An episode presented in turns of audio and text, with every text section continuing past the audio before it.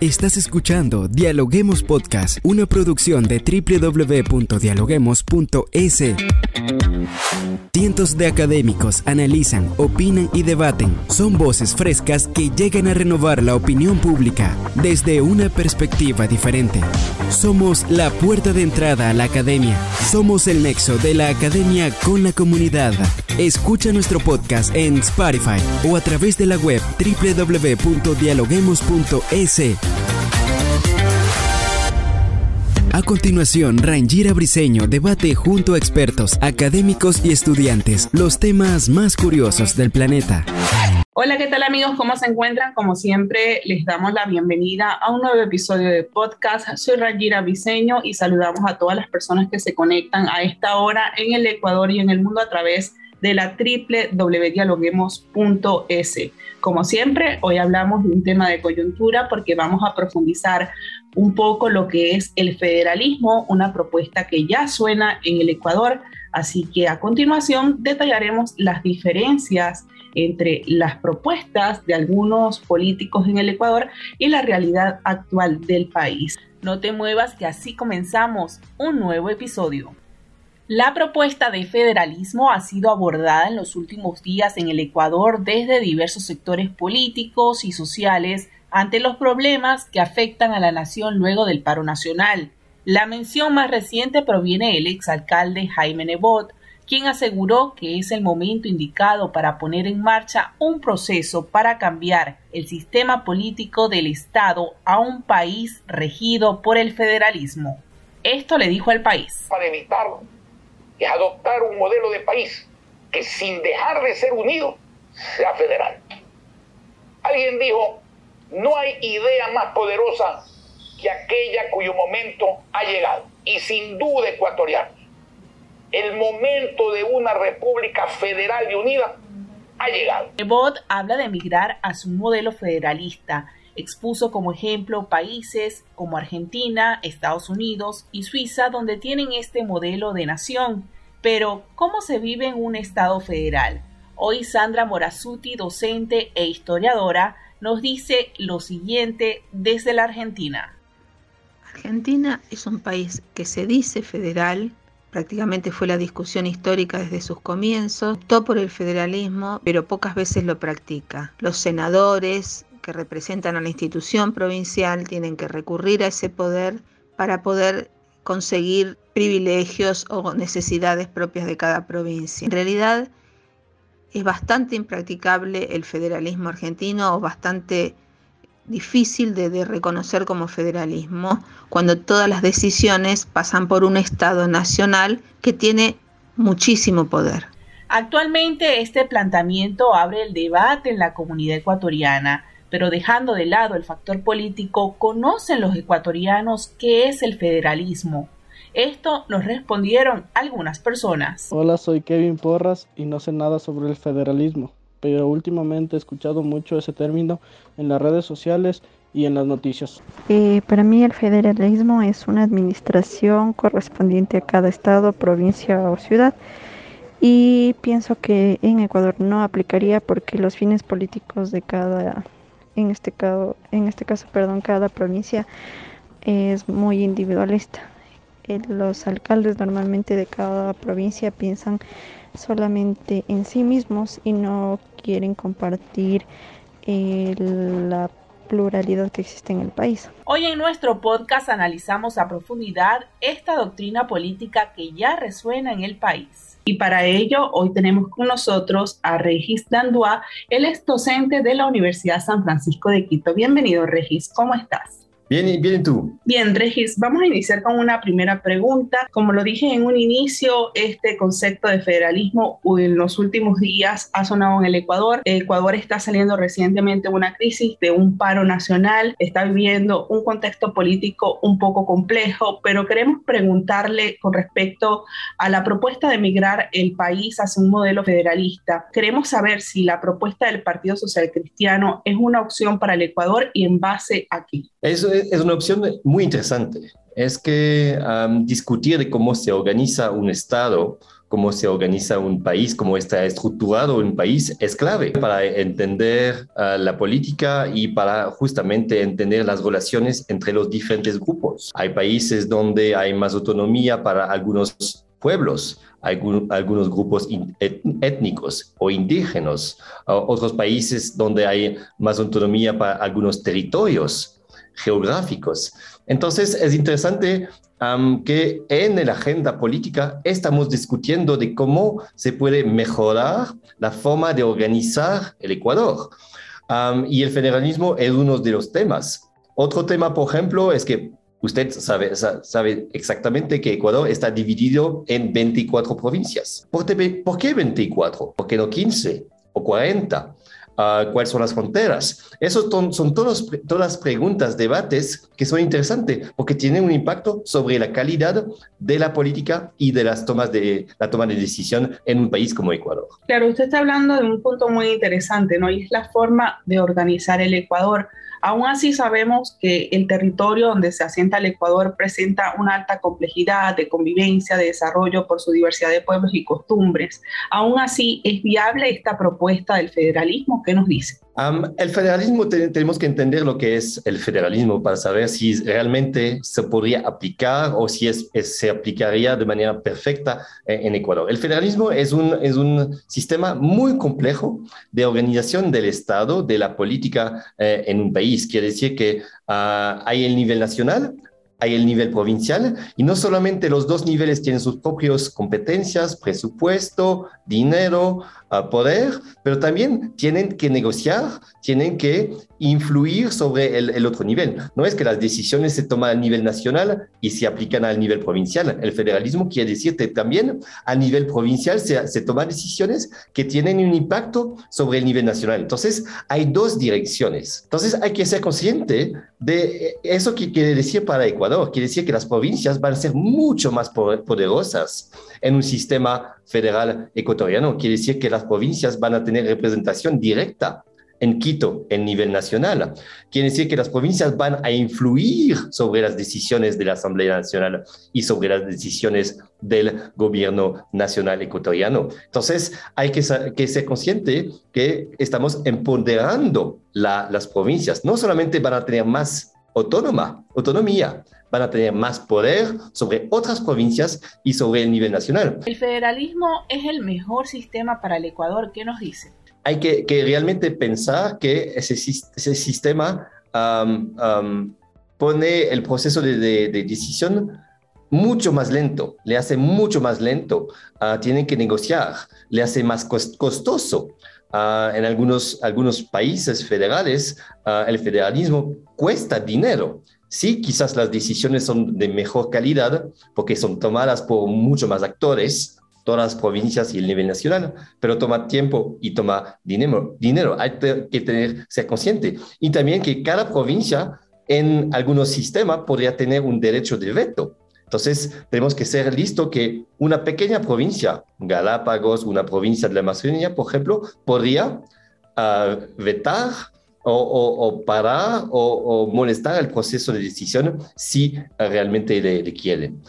Entonces hay que um, realmente entender eso antes de hacer el primer paso hacia el federalismo. Regis, ya sabemos, eh, o como bien lo colocan eh, como ejemplo algunos políticos, que el federalismo se aplica en países como Argentina, Estados Unidos y Suiza, que tienen este modelo como nación. Y históricamente en el Ecuador se ha discutido este concepto, incluso antes de que fuera república, y se ha generado este debate en 1830 y en 1859. Pero quisiéramos saber cuáles podrían ser las consecuencias para el Ecuador en las instituciones políticas. Uh, usted utilizó buenos ejemplos de otros países que son federales. Hay muchos países federales en el mundo, en, en muchos casos funciona bien. Pero la primera característica de sus países son países grandes Estamos pensando, ¿cuáles son los países federales? Estados Unidos, Canadá, Rusia, Australia, Brasil, Argentina. Son países grandes, con territorios grandes, porque el federalismo ayuda a manejar países con una diversidad y una, un, un, tamaño geográfico muy importante. Se puede aplicar, es solamente falta una voluntad política, pero hay realmente que entender cuáles serían las consecuencias del federalismo sobre la toma de decisión, sobre las, instituciones, sobre las elecciones, sobre los partidos políticos, sobre los hombres y mujeres políticas. Son, son múltiples, hay muchas consecuencias. Como podemos ver, por ejemplo, en Estados Unidos, quizás es el país federal más conocido en el mundo. Cada estado tiene su gobernador, tiene su parlamento, o en algunos casos sus dos parlamentos a nivel cada estado de los 50 estados de, Estados Unidos. Cada tiene su corte, cada tiene sus elecciones, su sistema electoral, su calendario, tiene su, presupuesto. Ah, y entonces ah, son, Estados Unidos son 50 pequeños países. No sé si Ecuador está listo de tener 24 pequeños países adentro de su territorio, cada con su primer ministro o su presidente, cada con su parlamento, cada con su presupuesto, cada con sus debates, cada con sus partidos políticos. y eso quiere decir ah, una complejidad mucho más importante. La gente hoy en Ecuador se quejan que las cosas son complejas, que no entendemos muy bien, que hay muchos partidos, muchos actores. Federalismo quiere decir que vamos a multiplicar esa complejidad por 24. Vamos a tener muchos más actores, muchos más parlamentos, gobiernos, partidos, actores políticos, candidatos. Y hay que, no sé si realmente el mundo político y los ciudadanos y ciudadanas ecuatorianos están listos para esa multiplicación de la complejidad eh, política. Claro, y basado en lo que usted dice, ¿cree usted que la población ecuatoriana entienda lo que es el concepto de federalismo o simplemente se habla y se debate el tema porque estamos en un contexto político? El, federalismo es un concepto de ciencia política, política muy complejo. No es un concepto fácil. Entonces, para, que la, población se informa, entiende realmente el federalismo, creo que necesitamos un debate mucho más largo, mucho más detallado, ah, con expertos, con gente que realmente te, ponen en una columna las ventajas, en otra columna los inconvenientes, cuáles son los detalles, cuáles podrían ser las consecuencias al corto plazo y a largo plazo para la población e-, ecuatoriana. Estoy seguro que los políticos, los actores políticos ecuatorianos sí entienden lo que es el federalismo, pero los ciudadanos y ciudadanas todavía no tienen toda la, la información para entender lo que es federalismo, que es un concepto muy complejo y también es una manera muy compleja de organizar un Estado, organizar un, país. Y no se, puede, no se puede resumir en algunas palabras. Es un debate que necesita meses, quizás años, antes que si realmente entendemos cuál podrían ser las consecuencias del federalismo sobre la calidad de la política en Ecuador. Quiero preguntarle acerca de la constitución, ¿no? Porque la constitución en el Ecuador, por mandato, valga la redundancia constitucional, establece que el gobierno es central en sus 24 provincias. Pero esto puede cambiar con esta propuesta y de ser así, ¿cuáles serían las alternativas constitucionales? ¿Qué opciones tenemos? Ah, hay que entender que um, cambiar de un sistema, de una estructura estatal centralizada a una estructura estatal federal es un cambio inmenso es como una revolución. Entonces necesita un cambio drástico, muy importante de la Constitución. No estoy diciendo que vamos a tener que cambiar todos los artículos, pero una gran mayoría de los artículos de la Constitución tienen que, que ser adaptados. Los artículos sobre el gobierno nacional, la Asamblea Nacional, sobre las elecciones, sobre las provincias, sobre la descentralización, sobre la estructura del Estado, sobre el presupuesto, todo eso va a ser afectado si decidimos a pasar a una forma de Estado federal. Entonces, es, no va a ser un cambio de algunos artículos para que introducimos el concepto de, de federación. No, es que todo Ecuador va a ser totalmente diferente, toda la constitución va a ser totalmente diferente. Entonces, quizás deberíamos tener, uh, convocar a una asamblea constituyente que va a discutir de la nueva constitución. Es más probable que si queremos introducir el federalismo en la estructura del Ecuador vamos a tener una completamente nueva constitución. Y eso no se hace en cinco minutos, eso se hace también en algunos años. Es un proceso muy largo de, cambio de, la constitución. Entonces, sí es posible, pero vamos a necesitar una voluntad política muy importante por parte de, de, varios actores, de la mayoría de la oposición, de diferentes grupos del Ecuador, que todos apoyan y están de acuerdo de irse en la misma dirección del federalismo. Ya para finalizar, Regis, esta propuesta que se ha hecho, que se ha escuchado en los últimos días en el Ecuador, obviamente, como bien usted lo está diciendo, va a generar un debate jurídico, ya que el dicho cambio va a representar un cambio de estructura en lo que significa el Estado. Usted decía que el Estado ecuatoriano posiblemente no esté listo. ¿Cuál sería su reflexión final acerca de esto?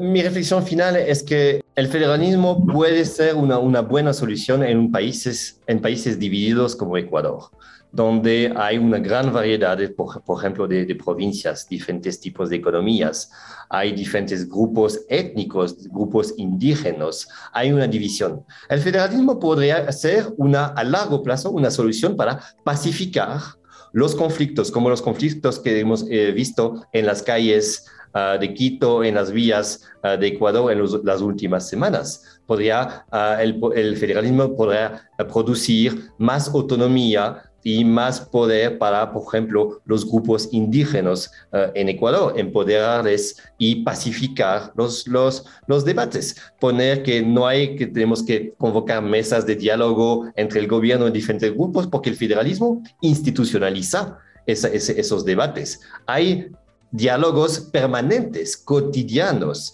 Entonces podría pacificar, pero también complexifica. Se, demora, se va a demorar el proceso de, de, la toma de decisión. Entonces, uh, mi última palabra es que uh, el federalismo no es una solución mirácula, uh, tampoco es algo que tenemos que rechazar, pero en los dos, si, si pasamos al federalismo, va a cambiar drásticamente la cara la, la, de, del país. El país va a ser totalmente diferente después de la implementación de, del federalismo. Y tenemos, tenemos, que ser conscientes que eso va a crear una revolución política y institucional en el país uh, que va a tener una consecuencia uh, para el futuro del, del, país y para el futuro de sus ciudadanos y ciudadanas. Por ahora, como bien dicen los políticos, son propuestas que esperemos que se siga debatiendo incluso desde la academia, donde salen excelentes ideas acerca de este y otros temas. Muchas gracias por acompañarnos el día de hoy, Regis, como siempre. Gracias por recibirme. Gracias por escucharnos. No se olviden de seguirnos en nuestras redes sociales, Facebook, Twitter e Instagram como Dialoguemos Info y visitar nuestra página web dialoguemos.es. Soy Rangira Briseño y seguimos dialogando en podcast. Esto fue Dialoguemos Podcast. Escucha todos los programas de Dialoguemos Podcast en www.dialoguemos.es. Suscríbete para no perderte ningún episodio. Estamos en Spotify. Sigue escuchando Dialoguemos Podcast, el nexo entre la academia y la comunidad.